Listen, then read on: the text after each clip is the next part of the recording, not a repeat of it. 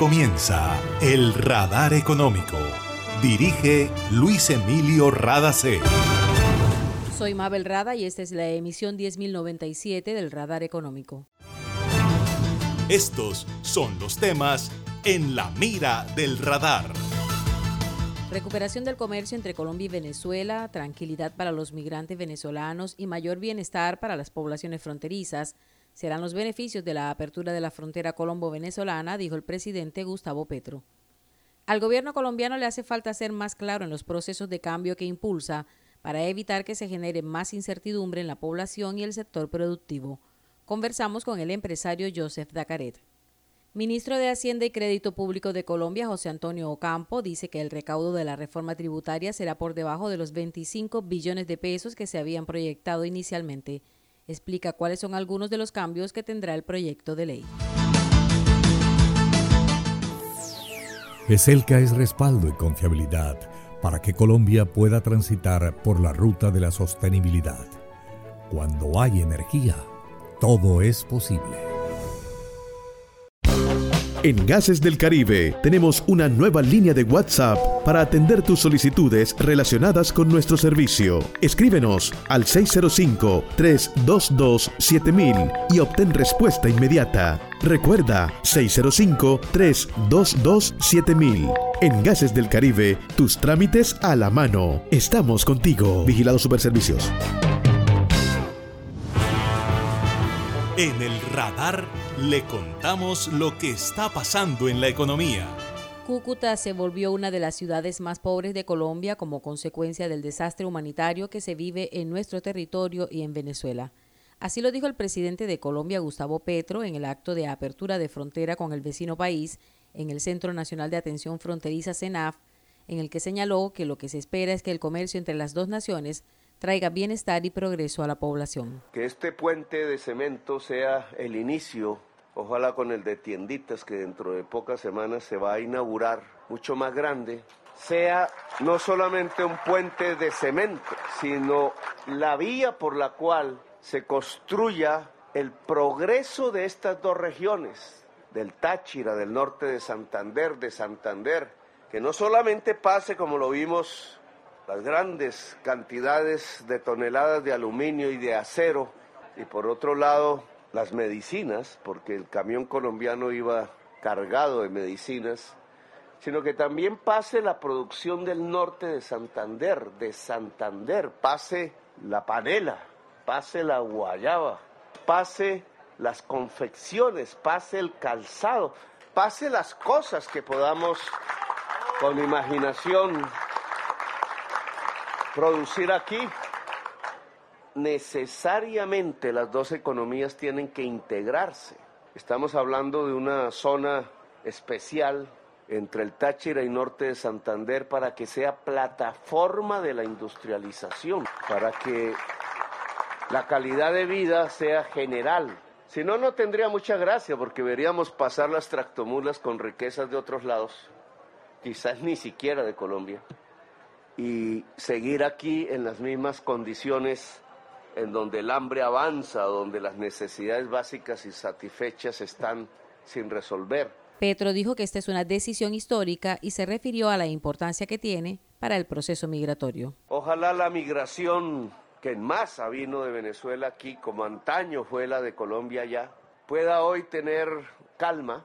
Las personas que deseen vivir en Colombia, el respeto de todos sus derechos, pasar de simplemente un carnet a una real vivencia de derechos plenos como ciudadanos venezolanos acogidos en Colombia.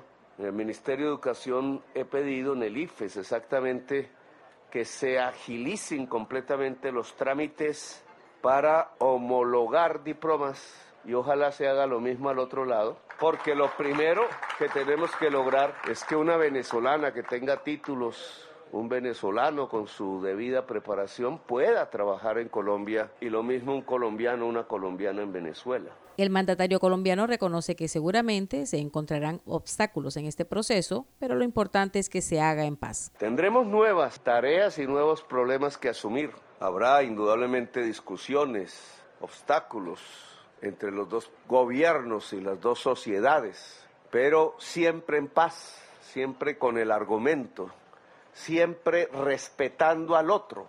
La autodeterminación de los pueblos es una orden de la Constitución de Colombia a todos sus gobernantes y a sus ciudadanos y ciudadanas. Lo que pase en el desarrollo político de Venezuela, antes que nada, debe ser determinado por el mismo pueblo de Venezuela, igual que lo que nos pase a nosotros, los colombianos, en materia política, debe ser determinado libremente por el pueblo colombiano.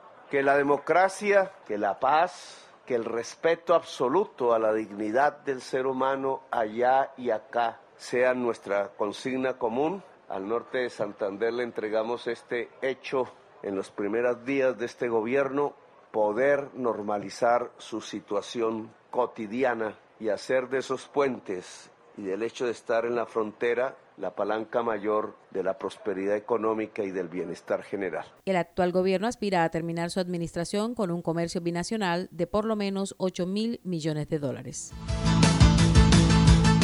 Como parte del proceso de escuchar a los diferentes sectores, el gobierno colombiano está haciendo ajustes al proyecto de reforma tributaria. El ministro de Hacienda y Crédito Público, José Antonio Ocampo, explica luego de reunirse con los coordinadores y ponentes del proyecto de ley en qué se ha avanzado. Bueno, está primero lo, que ya hemos acordado que es dividendos y ganancias ocasionales. Eso ya quedaron eh, acordados desde hace una semana. En materia de patrimonio, hoy se aprobó una tarifa adicional para patrimonios de más de 10 mil millones, que es de 1.5%. Ese fue el cambio y, quedó la transición para valorar los, eh, los activos de, eh, las inversiones de las personas que ganan patrimonio. En los impuestos eh, saludables y el de plásticos y el de carbono. Pero son cambios relativamente pequeños para dar una, una transición más favorable, digamos. En materia de impuestos a los recursos naturales, digamos al carbón y al petróleo, hay un acuerdo de cambiar eh, la no deducibilidad por cinco puntos extras de impuesto de renta y hay una, una nueva fórmula para los impuestos a las exportaciones, que tiene una base más alta eh, basada en el precio promedio de los últimos 20 años y un impuesto eh, sobre ese del 20% si se excede, digamos, ese, ese, porque ese precio base quedó mucho más alto que el que había en el proyecto original. El petróleo quedó en 71 dólares, el promedio de los 20 años que tomamos como base. ¿En bebidas azucaradas cómo quedó exactamente? En un periodo de transición eh, se permite un porcentaje más alto de azúcares, era 4%, eh, había tres, o sea, menos del 4, 4 a 8 y, más de 8, y ahora va a quedar eh, por lo menos un par de años 6 a 10 y más de 10. Y con un impuesto que, que va a aumentar, o sea, que en el tiempo va a ser más estricto el gramaje, de las bebidas y por otra parte se va a aumentar el monto del impuesto. Sobre los evasores, bebidas azucaradas y alimentos ultraprocesados, esto fue lo que comentó el ministro de Hacienda. Aumentar la penalización, pero eso va encima de una norma muy, mucho más estricta en materia de evasión, incluso normas que también utilizan mucho más digamos, las transacciones electrónicas como base para, o sea, para no, que se puede deducir como costo si superan demasiado valor en, materia de pago en efectivo. En ultraprocesados hubo cambios, eh, saldrán algunos productos, se hizo la lista. Bueno, hay, hay, una, hay toda una lista nueva que tendrán que ustedes que revisar con, con cuidado, pero digamos muchos productos sí se fueron excluidos de la, de la lista. En los impuestos de alimentos ultraprocesados y bebidas no se aplican a pequeños productores. Entonces, si el productor es una, digamos, es una, una panadería que produce su pan y hasta cierto tamaño no se le cobra el impuesto. Depende del, nivel de ventas de la, de la, tienda, ¿no? Entonces, si tiene debajo de cierto nivel de ventas, pues simplemente no se le cobra el impuesto. José Antonio Ocampo dijo que es posible que el recaudo proyectado por el gobierno disminuya un poco la suma de 25 billones de pesos a la que se aspiraba. Sabemos que el mañana pertenece a los que creen que todo es posible. Por eso en GESELCA generamos energía que transforma sueños en realidades y se convierte en fuente de progreso. Somos una fuerza invisible que une, evoluciona y construye futuro. Para reportar escapes o emergencias de tu servicio de gases del Caribe, marca la línea 164 desde tu teléfono fijo o celular y recibe la mejor atención de nuestro personal calificado de manera oportuna y eficaz. Línea 164, disponible las 24 horas, los 365 días del año. También puedes marcar a la línea nacional 018000 91 Tu línea amiga 164 de Gases del Caribe. Estamos contigo. Vigilado Superservicios. Está escuchando el radar económico. Para el empresario Joseph Dacaret, el actual gobierno colombiano está haciendo demasiados cambios tan rápido que ni la población ni el sector productivo alcanzan a tener claridad hacia dónde va el país. Eso, de acuerdo con Dacaret, sigue generando incertidumbre que va a afectar la inversión y el empleo. Este es parte del diálogo que sostuvo con nuestro director Luis Emilio Rada. Lo que yo temo es que si no hay un mensaje más claro de cómo va a ser el proceso de paz, por ejemplo, con, todos estos grupos al margen de la ley, cómo va a ser la sustitución de las GPS, cómo va a ser la transición del petróleo, qué va a pasar con Ecopetrol, principal fuente de ingresos del país y muchas otras cosas, pues eso lo que va a hacer es lo que ya yo le dije anteriormente, creando mucha incertidumbre que retrasa o elimina las posibilidades de nuevas inversiones en el país y hay que ser muy cuidadoso con esto porque lo que no queremos es que a Colombia le vaya mal. En el caso de su compañía, ¿cómo van las cosas? Pues nosotros con mucha preocupación porque es que uno no puede medir una empresa por cómo le va a uno hoy, sino cómo ve uno el horizonte. Y por ejemplo, procedimientos que estábamos implementando para construir una nueva planta por orden de la junta directiva han quedado suspendidos hasta que, por ejemplo, tengamos claridad qué va a pasar con la reforma tributaria, cómo va a impactar el sector donde nosotros nos movemos, qué va a pasar con las demás reformas que se están hablando, la electoral, la de salud. Entonces creo que en ese plan estamos muchísimos empresarios, digamos, no creyendo en el gobierno, pero sí siendo cautelosos de mirar en qué va a derivar toda esta serie de decisiones y cómo va a impactar realmente la economía del país antes de seguir invirtiendo. Y este no es un fenómeno particular, es un fenómeno que lo hemos conversado con muchísimos empresarios a nivel nacional y encontramos en todo la misma sensación de incertidumbre y de poca claridad hacia dónde va Colombia en estos momentos. Usted habla mucho con empresarios extranjeros. ¿Qué le dicen? pues no ven con buenos ojos lo que está pasando en Colombia. Hay que recordar la historia. Hay que recordar, por ejemplo, que los gobiernos de izquierda no han dado una buena lección de buena administración.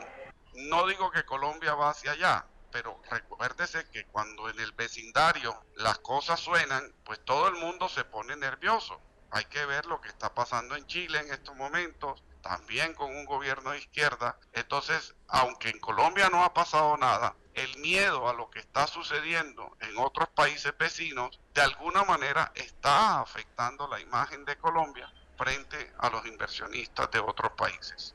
José Tacarega, aquí en el radar. Las cámaras de comercio y los gremios económicos del Caribe colombiano se pronunciaron sobre el alza excesiva en las tarifas de energía en esta región del país a través de un comunicado de prensa aseguran que la Ley 142 sobre servicios públicos domiciliarios permite desmontar el régimen que disparó las tarifas. Explican que las resoluciones de la Comisión de Regulación de Energía y Gas, CREG, no reducirán las tarifas en esta región porque mantienen reconocimiento de las pérdidas por fraude y aplazan las alzas que los usuarios pagarán con intereses. En el comunicado agregan que la resolución sobre las térmicas incrementará costos de prestación del servicio porque se verán forzadas a operar de manera ineficiente. Y esto ha sido todo por hoy en el Radar Económico. Gracias por su sintonía.